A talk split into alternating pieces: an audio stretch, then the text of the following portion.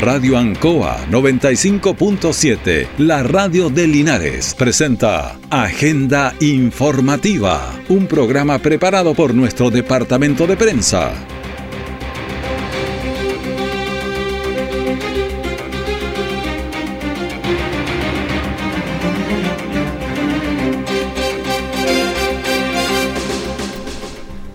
Muy buenos días, ¿qué tal? ¿Cómo están? Un gusto de saludarlos. Bienvenidos a Agenda Informativa aquí en la Radio Ancoa, edición de este miércoles 22 de febrero de 2023.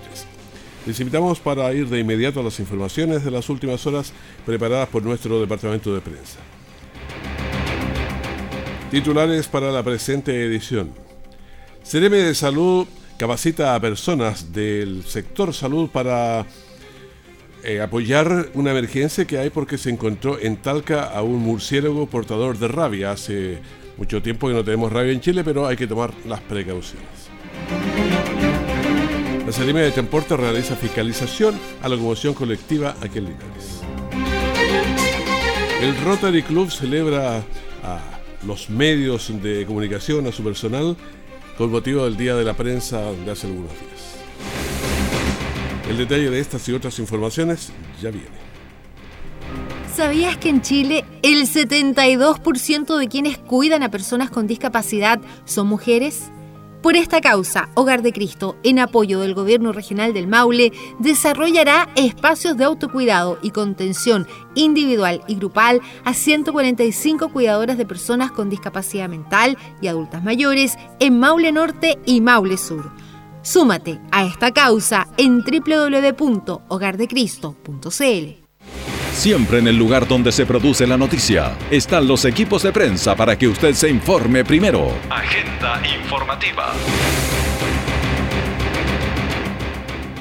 Y estamos a las 9 de la mañana con 4 minutos y anoche nos sonaban las alarmas. ¿Qué es lo que pasa? Vamos al terreno. Gabriel Morales, buenos días. ¿Qué tal? ¿Cómo estás? ¿Qué tal? Buenos días. Eh, Raúl, eh, claro, anoche al menos dos incendios movilizaron a bomberos. El primero ocurrió en el sector salida Cuellar, por la isla, donde una gran extensión de pastizales eh, pone el peligro de propagación a bosque y esto generó que se activase una alarma de incendio porque hacía falta mayor cantidad de voluntarios para poder trabajar en este llamado de emergencia. Este es uno de los incendios típicos, ¿ah? De la salida de la, isla. zona eh, había un llama de gran tamaño, casi alcanzando eh, tendido eléctrico. Esto eh, no, no generó mayor problema en ese sentido, pero sí mucha preocupación por parte de vecinos del sector, indicando que esto era totalmente intencional, dado que eh, nuevamente hacía mucho frío, no había abierto ninguna condición para poder generar este tipo de, de emergencias. Logramos conversar anoche con el capitán de bomberos Ángelo Casardo, quien estuvo a cargo de atender este llamado de emergencia. Bueno, sí, se habría tratado de aproximado 300 metros lineales a orilla carretera de pastizal alto, matorral y zarzamora, la cual se habría indicado una primera alarma de incendio por peligro de propagación a más, a más eh, pastizales y matorrales. La precaución, el llamado a la gente, tener un poquito de conciencia, tenemos un incendio hace más de un mes en, en Coronel, en Concepción, en sector Biobío, ¿cierto? Y acá en Linares también hemos tenido mucho movimiento de máquinas en los últimos días eh, debido a alguna, a lo mejor, alguna, eh, alguna persona que, que, a lo mejor eh, creó un incendio, ya sea fogata o, o alguna quema de basura. Capitán, otro, lo que está pasando justamente ahora, pese a que están trabajando, los vehículos insisten en pasar por el. Sí, al momento tenemos carabineros en el lugar, el cual está habilitando una pista. Eh, nosotros estamos ocupando la pista derecha y los vehículos están ocupando la pista izquierda para, para pasar. Con harto, harto precaución, eso es lo que se les solicita a los conductores. El capitán Angelo Gajardo, quien eh, nos comentaba un poco el trabajo que estaban realizando anoche en el sector salida, salida Cuellar o sector La Isla, eh, poco antes de llegar a la agrícola Entre Ríos, eh, donde se desarrolló este incendio de pastizal eh, con el peligro de propagación a bosque. Todo se logró controlar a tiempo eh, gracias al eh, actuar de bomberos y la gran cantidad de voluntarios que llegaron a atender este este llamado. Hay que destacar además, Raúl, que hay voluntarios que están en la región del Biobío, en la comuna de Coronel, porque anoche se dirigieron algunos voluntarios para poder apoyar el diseño forestal que ocurre en esa zona. Vamos a escuchar a propósito del comandante Carlos Reganal, quien se refirió a este apoyo hacia la región vecina.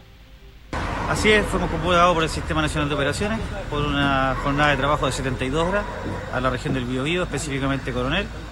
Estamos haciendo un sistema de turno, va en este minuto saliendo una unidad forestal que fue solicitada.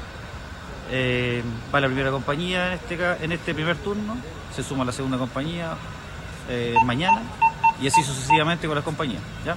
Como digo, trabajo por 72 horas, eh, tenemos una situación bien complicada en la, zona Coronel y fuimos solicitados y vamos en apoyo a la región del Biobío en este minuto.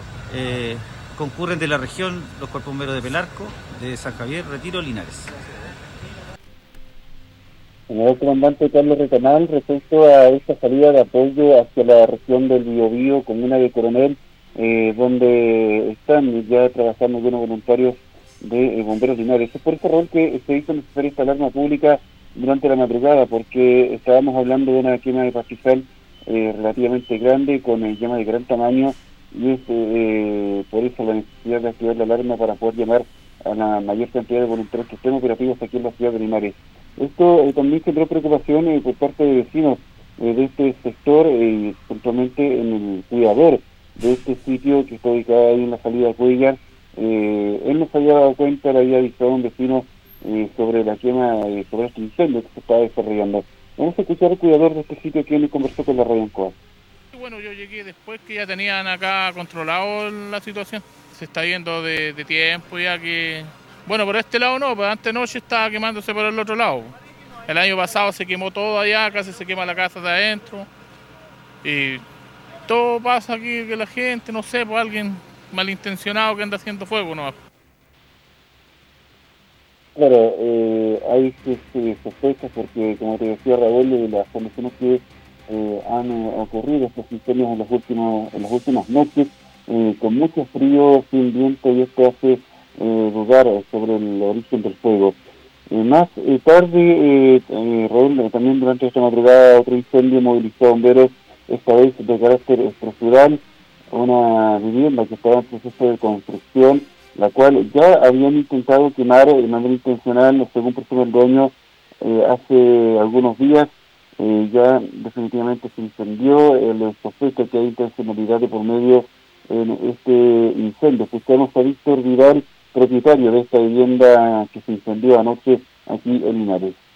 Eh, la denuncia estaba anteriormente esto fue entre jueves y viernes de la semana pasada, que una de las piezas eh, estaba prendiéndose, nos avisan eh, vecinos de aquí del sector.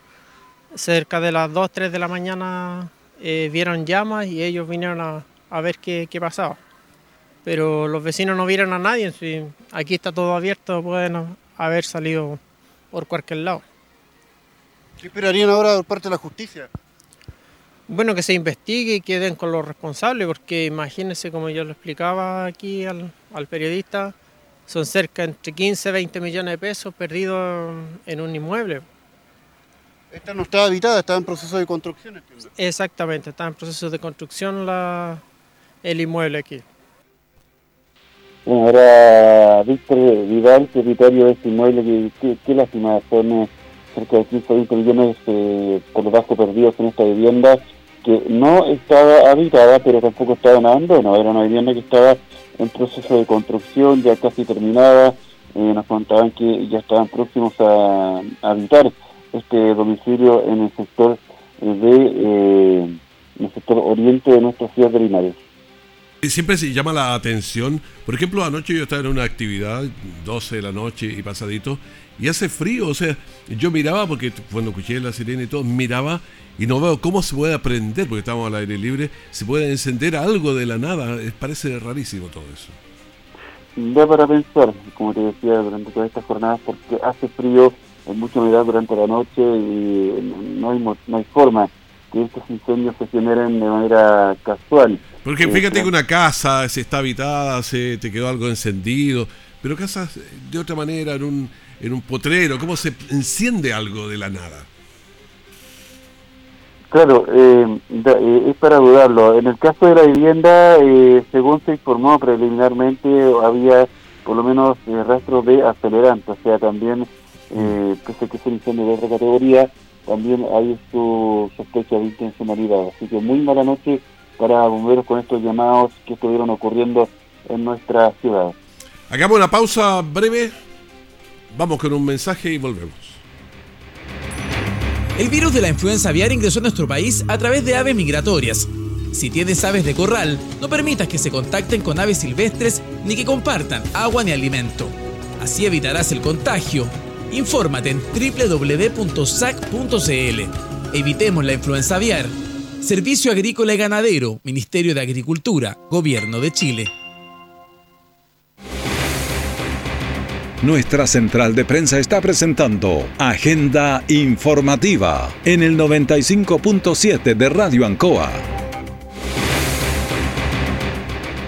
Seguimos a las informaciones. Un hombre resultó herido tras sufrir una caída desde una altura aproximada de 4 metros al interior de la empresa Agrosilos de la avenida León Bustos. Hasta el lugar se debió concurrir con personal de bomberos y SAMU para la atención del trabajador. Desde la empresa declinaron referirse a la situación en cámara, pero aseguraron que se tomaron todos los protocolos de emergencia ante este hecho. En tanto, la persona lesionada fue derivada por SAMU hasta el centro asistencial.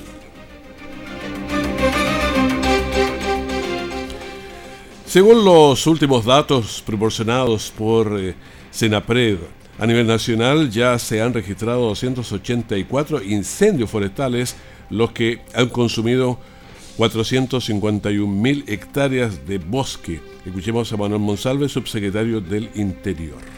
Informar que hay 284 incendios en Chile. En combate hay 66 eh, incendios. Actualmente sumada eh, hay 450 y un mil hectáreas que han sido consumidas. Bueno, para combatir de manera más rápida las emergencias, se han logrado desplegar 63 aeronaves de CONAF, 14 de Senapred, 11 de las Fuerzas Armadas y 41 por parte de privados. CONAF tiene desplegadas 63 aeronaves, Senapred tiene 14 aeronaves desplegadas, en Estado Mayor Conjunto y por lo tanto las Fuerzas Armadas tienen 11 aeronaves eh, desplegadas y Corma a través de las eh, Corma a través de las empresas forestales tiene desplegadas 41 aeronaves que están destinadas al combate de incendios. Bueno, a todo este despliegue nacional se están sumando personal terrestre que también tiene varias brigadas funcionando, lo de CONAF, lo que significa al menos tener una enorme cantidad de funcionarios también dispuestos eh, que han destinado su tiempo y su energía y su riesgo también para enfrentar estos incendios. 248 brigadas que involucran 1.625 brigadistas. El Estado Mayor Conjunto a través de las Fuerzas Armadas tiene 6 brigadas que implican 93 brigadistas. Corma y las eh, empresas eh, forestales tienen desplegadas 116 brigadas eh, y 14 brigadas nocturnas que suman 1.426 brigadistas y bomberos tiene desplegado 1.600 eh, eh, voluntarios de bomberos. Bueno, esta cifra que estábamos escuchando, subsecretario del Interior, Manuel Monsalve, son parte del último balance entregado por el Senapred en horas de la tarde de ayer. Todo este esfuerzo eh, no sirve de nada si usted no denuncia a quienes están provocando estas emergencias y para ello tiene varios números a los cuales puede llamar y que son bien fáciles de memorizar. El 133, porque usted lo conoce siempre, o el 134, también el 130. 130, 133, 134, entonces eh, a los eh, números que puede llamar. Ahora, está llamando mucho la atención porque se incendian a veces en los principios, en, las noches, cuando hace frío, en lugares donde no puede ser. Entonces aparecen acelerantes. Lo que está ocurriendo ahora es eh, verificar bien y por eso se recurre a la ciudadanía para que vea quiénes son oye, los cuidados que las penas son bastante altas cuando le comprueban eso, así que es mejor que ni se arriesgue. Pero además uno piensa cómo vamos a intentar quemar el país. En lo largo plazo no, nos hace daño a todos en el sentido ambiental, el aire que respiramos no se, purifica igual, pero también en, la parte corta, imagínense, se habla de 300 millones de, dólares.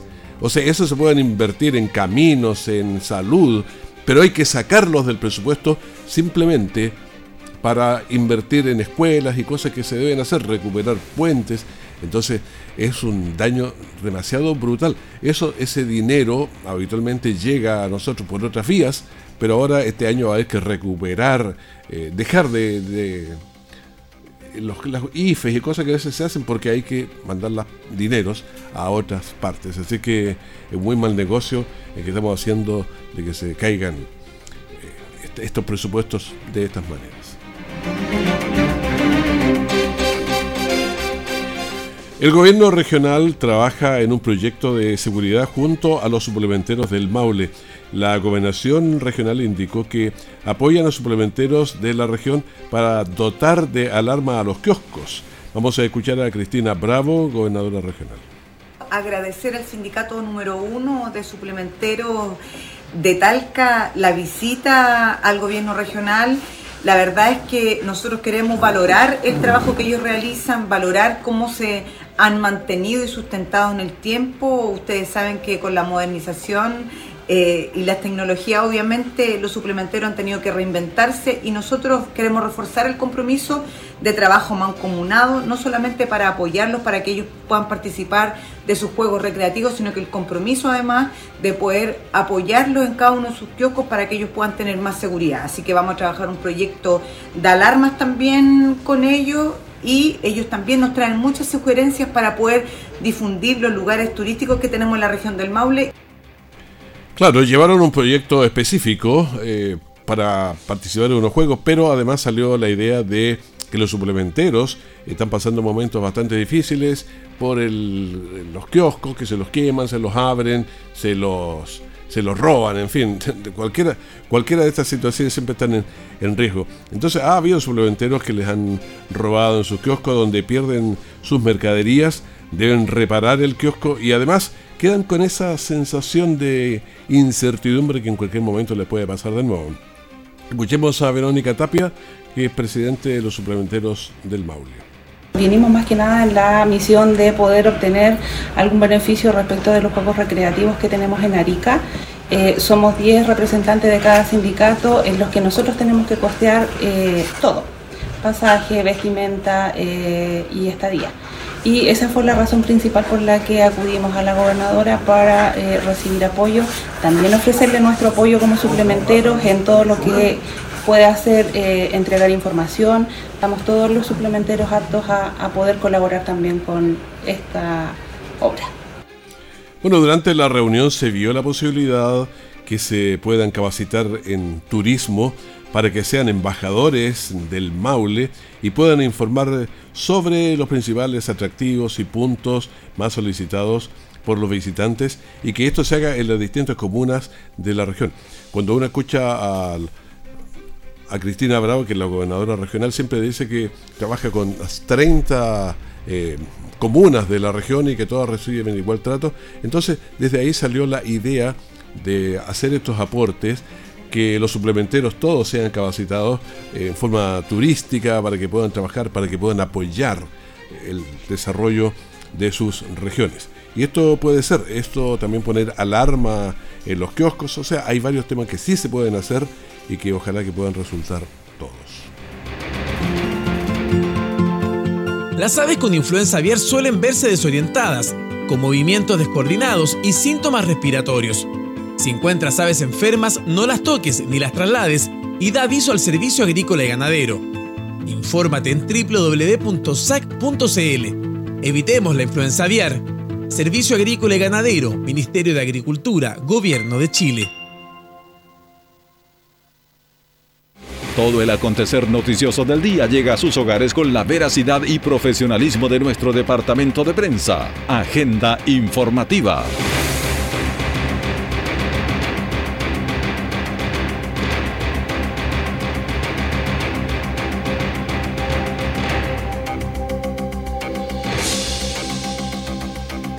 Bueno, hay noticias que son interesantes porque está la reposición de, la eh, relocalización del CEFAM Oscar Bonilla. Hace tiempo siempre están los recursos, pero hay buenas noticias y la idea es cuando parte. Bueno, teníamos por un lado que podían partir en mayo, abril, pero también pueden partir en marzo. Escuchemos al alcalde de Linares, Mario Mesa.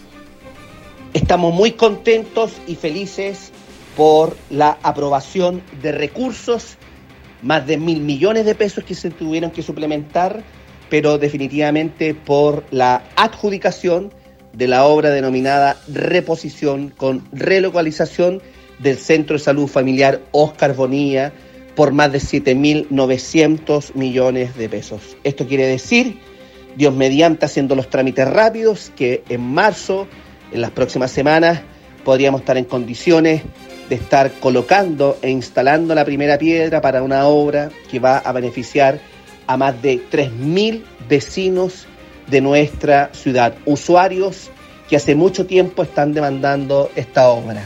De iniciarse las obras en marzo próximo, el plazo de ejecución es de 450 días corridos. Por lo tanto, estamos contentos porque obras son amores y no buenas razones y por lo tanto lo importante es comenzar.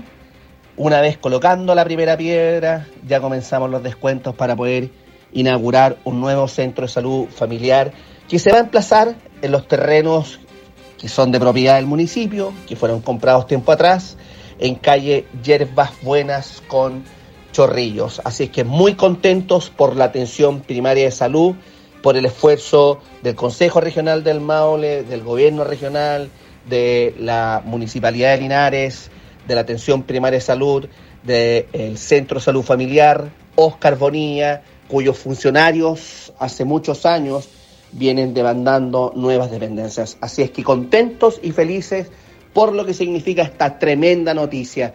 Esperemos que en las próximas semanas, en marzo, haciendo rápido los trámites, podamos estar colocando la primera piedra del nuevo Centro de Salud Familiar Oscar Bonilla, ubicado en las inmediaciones de los terrenos municipales en calle Chorrillos con hierbas buenas. En el mismo tema, Matías Muñoz también eh, entregaron una declaración de parte de AFUSAM sobre esta aprobación de recursos. Las fechas no son iguales, claro, porque hay un tiempo, pero entre antes se agiliza. Decía el alcalde que podría partir en marzo. A ver si eh, podemos escuchar lo que decía Matías Muñoz.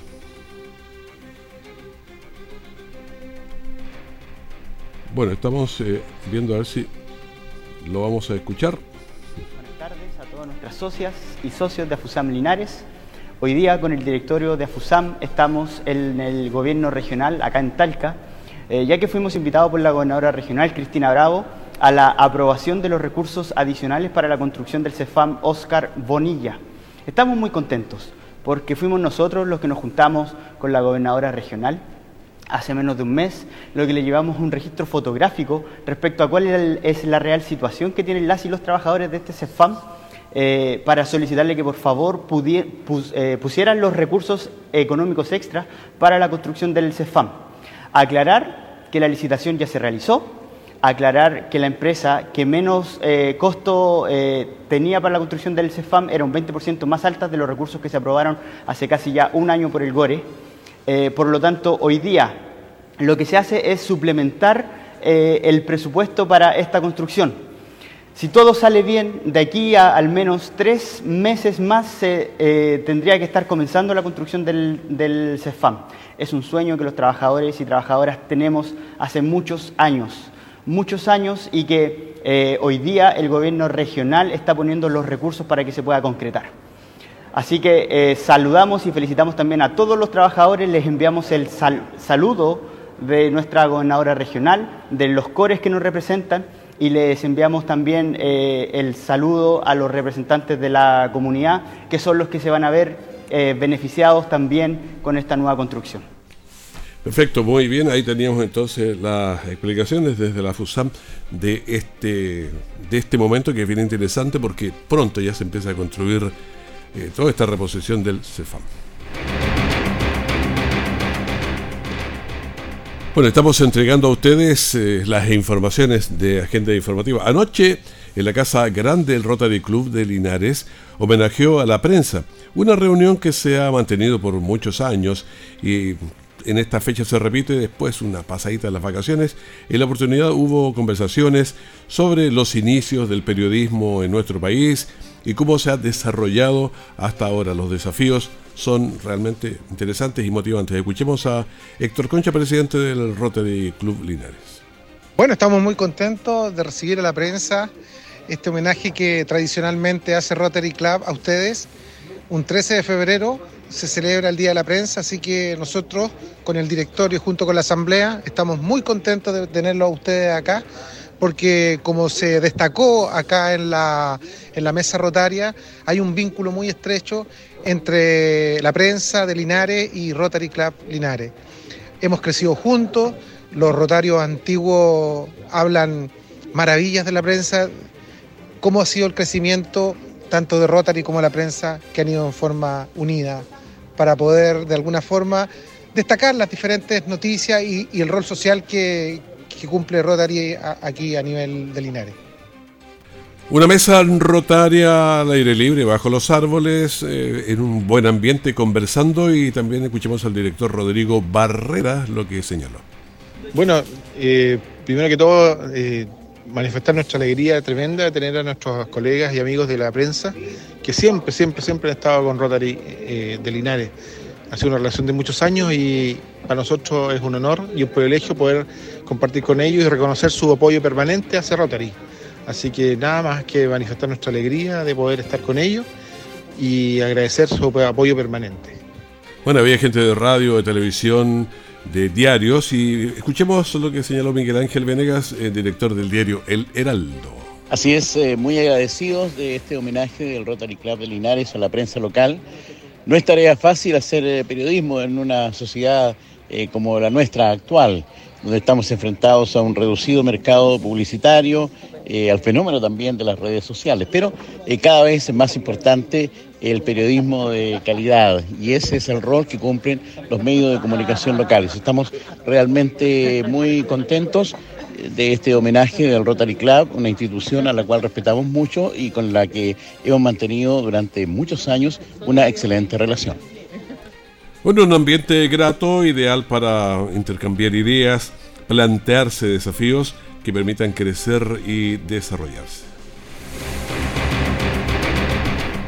Hasta 3 UTM puede llegar a pagar una de multa a un conductor que no porte su documentación al día.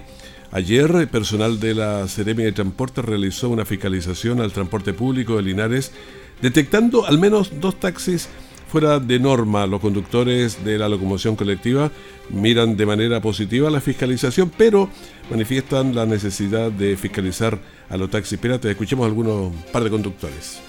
Eh, bueno, bueno, pero en lo que deberían enfocarse es en los autos ilegales que hay en Linares, porque los autos legales tenemos que andar legales. Lo que ampara la ley, ellos tienen que preocuparse de eh, fiscalizar los ilegales.